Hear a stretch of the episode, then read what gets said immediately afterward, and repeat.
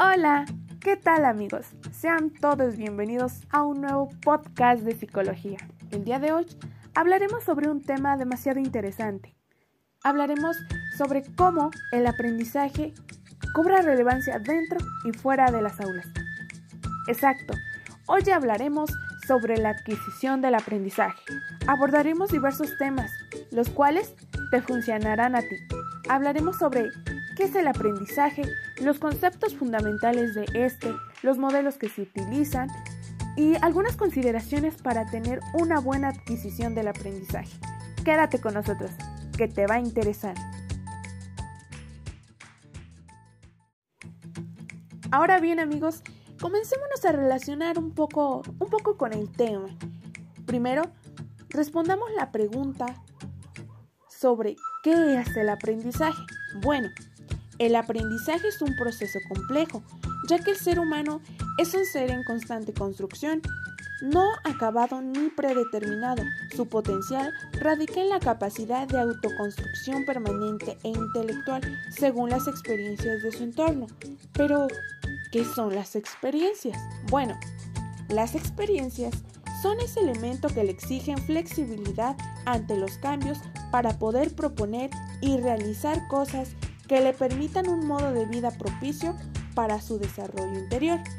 El aprendizaje va a ser el proceso de formar experiencias, como ya las antes mencionadas, y adaptarlas para futuras ocasiones, modificando así ciertos puntos, los cuales son habilidades, destrezas, conocimientos o conductas, experiencias, estudios, observaciones, razonamiento y instrucción.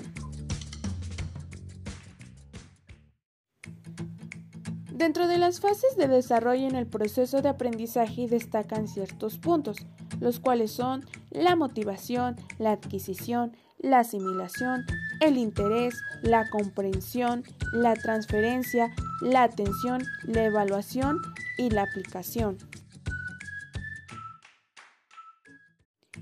Una de las teorías que resalta mucho dentro del aprendizaje y que tiene, tiene mucho auge dentro de este tema es el conductismo, y este va a tener el objetivo principal de centrarse en los estudios de aprendizaje mediante el condicionamiento. Recordemos que el condicionamiento es un proceso que consiste en establecer ciertas condiciones de control de estímulos. ¿Qué quiere decir? Un objeto, persona, va a tener control sobre otra persona u objeto. Ahora bien que ya tenemos un pequeño concepto sobre lo que es el aprendizaje, continuemos con lo que son los modelos y el impacto que tiene hoy en día en la sociedad. De igual forma, conoceremos sus objetivos principales que tienen para que los estudiantes tengan una mejor forma de aprendizaje. Modelos de aprendizaje. En la década de los 70, un grupo de investigadores consideraron que la experiencia se refiere a todas aquellas actividades que permiten aprender. El aprendizaje está condicionado a la experiencia vivida. Modelo de Honeck y Mumford. En la década de los 80, basándose en la teoría de Coase, Peter Honeck y Alan Mumford proponen un modelo de estilos de aprendizaje que describen las actitudes y comportamientos. El modelo propone que el proceso de aprendizaje es continuo y se logra en cuatro etapas. Número uno, experiencial. El aprendizaje empieza cuando un individuo tiene una experiencia acerca del objeto de aprendizaje. 2. Revisión del aprendizaje. El individuo realiza un análisis de la experiencia. 3. Concluyendo desde la experiencia. Una vez analizada la experiencia, elabora conclusiones. Número 4 planeación. Con las conclusiones, el individuo planea el siguiente paso y retoma la experiencia. De esta manera, Honey y Mumford proponen cuatro estilos de aprendizaje con características propias para que los definan e incluyan en proceso de aprendizaje. Estilos de aprendizaje. Activo. Aprenden haciendo, necesitan tener sus manos ocupadas, etc. Teórico. Teoría antes de actuar, necesitan modelos, prefieren analizar y sintetizar pragmático, prefieren la aplicación real de lo aprendido, no les gustan conceptos abstractos. Reflexivo, observadores analizan, prefieren tener respaldos antes de concluir algo. a lo mencionado anteriormente, hablaremos de la relación del aprendizaje con los procesos y habilidades cognitivas. Se considera que es necesario desarrollar procesos cognitivos tales como la observación, la atención, el procesamiento, y que de igual manera involucran el análisis, la síntesis, la comparación y el ordenamiento, así como el almacenamiento y recuperación. Es necesario considerar que dichas habilidades cognitivas adquieren relevancia en un área disciplinar o en un campo de conocimiento determinado. Con mucha frecuencia se llegará a confundir los procesos con las habilidades cognitivas. La principal diferencia es que unos son heredados y otros adquiridos, pero de igual manera deben de desarrollarse para poder incrementar a los estudiantes experiencias didácticas y de aprendizaje. Por medio de estos procesos se encuentra la atención y la concentración. La atención es un proceso fundamental para el aprendizaje escolar, que en conjunto con la concentración permite que nos enfoquemos en estímulos determinados e ignoremos la información irrelevante. El segundo proceso es la memoria, la cual nos permite el registro de ideas, sucesos, hechos e imágenes y experiencias a lo largo del tiempo, la cual se clasifica en seis diferentes tipos. La memoria a largo plazo conserva información por periodos extensos. La memoria a corto plazo es la duración limitada para recuperar información. La memoria sensorial capta información exclusiva previamente de los sentidos. La memoria semántica trabaja con el lenguaje y almacena información según el significado de los conceptos. La memoria episódica almacena episodios autografiados significativos para la persona y la memoria de reconocimiento y declarativa permite recordar acontecimientos e identificar sucesos con lugares y objetos. Queda claro mencionar que la memoria juega un papel fundamental no solo en el aprendizaje, sino también en lo que recordamos gracias a las experiencias.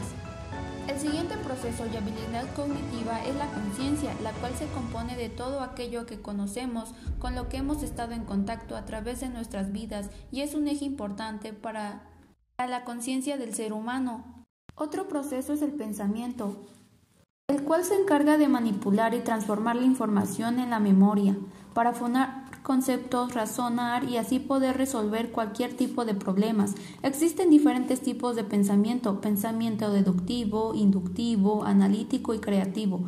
Posteriormente, el lenguaje también es un proceso y habilidad cognitiva y es considerado como una forma de comunicación basada en un sistema de símbolos, símbolos bucales y ocasionalmente gráficos que nos ayudan a poder comunicarnos y en alguna función cerebral superior nos permiten por ver expresarnos y se divide en cuatro niveles. El nivel fronológico, es decir, de los sonidos, el nivel morfositáctico, y se encarga de estudiar las estructuras de las palabras, las cuales se enlazan para formar oraciones. El nivel 3 es el semántico y es el nivel del significativo de palabras, oraciones y enunciados. Y otro nivel es el pragmático y es empleado para la comunicación en un contexto determinado. Por último, el siguiente proceso se constituye por la creatividad y es un proceso cognitivo importante, ya que aporta significativamente un conjunto a los demás procesos, ya que nos facilita la expresión y el desarrollo de ideas. Considero que los procesos cognitivos son muy importantes ya que se desarrollan de manera consciente o inconsciente constantemente en la escuela y son relevantes para el aprendizaje y dependiendo de la manera que se trabaje y dispongan dentro de la enseñanza pueden facilitar o dificultar su aprendizaje. Consideraciones para un aprendizaje significativo. La enseñanza ha sido dirigida por prácticas en las que una parte enseña y otra parte memoriza, o donde una parte habla y la otra escucha. Hoy, el nuevo paradigma educativo prioriza la necesidad de que los estudiantes sean formados bajo el marco de un aprendizaje, donde el estudiante trabaje con lo que ya sabe y con su estructura cognitiva. La educación actual exige la formación de un hombre nuevo, pensante, reflexivo y analítico. Y es por ello que las instituciones de educación superior establecen un modelo pedagógico que permita alcanzar estos resultados. Para ello es importante desarrollar en los estudiantes aprendizajes significativos. Esta concepción establece que este aprendizaje significativo se genera cuando el aprendiz interactúa con el medio que lo rodea. y en este proceso construye representaciones personales desde su estructura cognitiva, que le permitirá su aplicación en escenarios reales de su práctica profesional. En el nuevo contexto tenemos dos fases. La primera es enseñar. ¿Qué me refiero a crear las condiciones para que la o el estudiante construyan significados? El segundo es aprender a construir esos significados. Rodríguez, 2014, recupera de Ausubel que el proceso de aprendizaje concebido es aquel mediante el cual el sujeto del aprendizaje procesa la información, no solo de manera memorística, sino también de manera sistemática y organizada, dando como resultado la construcción de conocimiento. Ausubel establece tres tipos de aprendizaje significativo el primero, aprendizaje de representaciones. Se aprende el significado de símbolos y lo que estos representan. 2. Aprendizaje de proposiciones. Este significa que captamos el significado de las ideas expresadas por grupos de palabras combinadas en proposiciones u oraciones. Número 3. Aprendizaje de conceptos. Consiste en aprender lo que el concepto mismo significa. Para estos tipos de aprendizaje se requieren dos condiciones, que el estudiante sea capaz de mantener una actitud de aprendizaje significativa, o sea, una predisposición para relacionar el nuevo material que se va a aprender.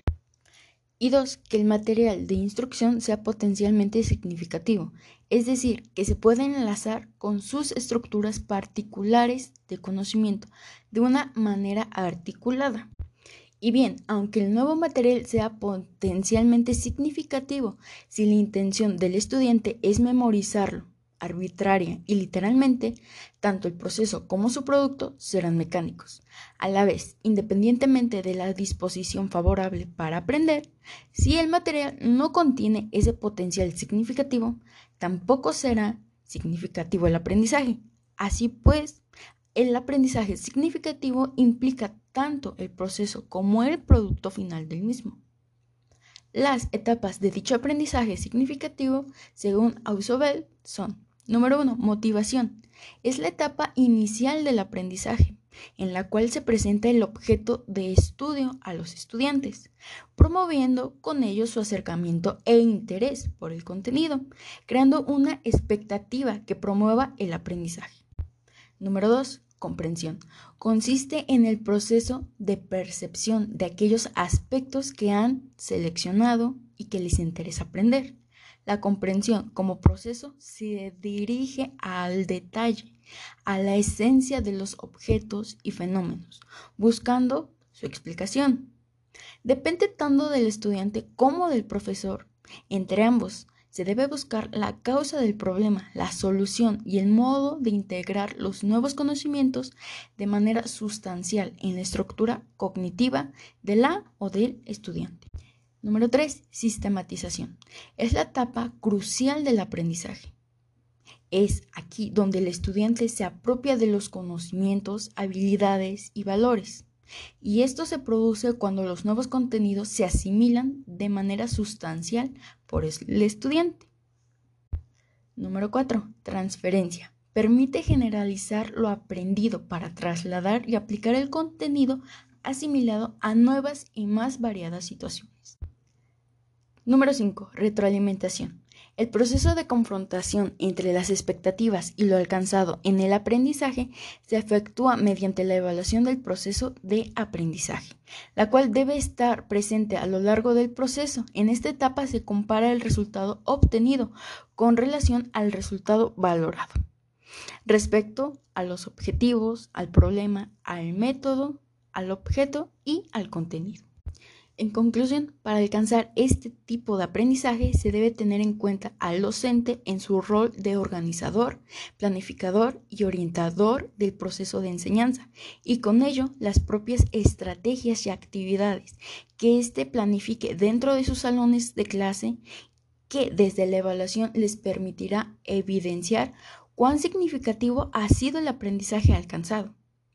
Bien, las instituciones establecen la necesidad de transitar hacia la calidad de educación y por ello deben establecer acciones para el desarrollo del potencial cognitivo de sus estudiantes, así aprendizajes desarrolladores y significativos, aspectos que le permitirán insertarse de manera plena en su vida profesional, social, así como la capacidad de, de desarrollar para dar respuesta o soluciones rápidas a situaciones que se presenten en su contexto de actuación y que quedan establecidos en sus perfiles de egresos. Un breve ejemplo de estrategias de docentes preinstruccionales. Se trata de preparar al estudiante para el contenido que va a aprender y cómo va a aprenderlo. Por ejemplo, fijando objetivos a medio o largo plazo mediante la organización previa. Después de abordar los temas anteriores, de conocer las diversas características que en cada punto se encuentra, llegamos a la conclusión y diferimos que el aprendizaje no solo puede ni debe ser adquirido de una manera como la es la tradicional. Cada individuo tiene una forma distinta de aprender, puede ser de manera auditiva, de manera verbal o de manera escrita. La finalidad y el propósito de este podcast educativo por el cual se realizó es que si tú tienes problemas para poder aprender de la forma clásica que se te inculcó en las escuelas, no te preocupes. Cada individuo tiene una forma distinta de aprender y si tú te sientes más cómodo aprendiendo de forma visual, aplícalo. Si es, si es de forma escrita, aplícalo. Lo importante es que aprendas y adquieras conocimiento. Esperamos que haya sido de su agrado este pequeño podcast y nos vemos en el siguiente capítulo de estos podcasts educativos que presentamos para ustedes.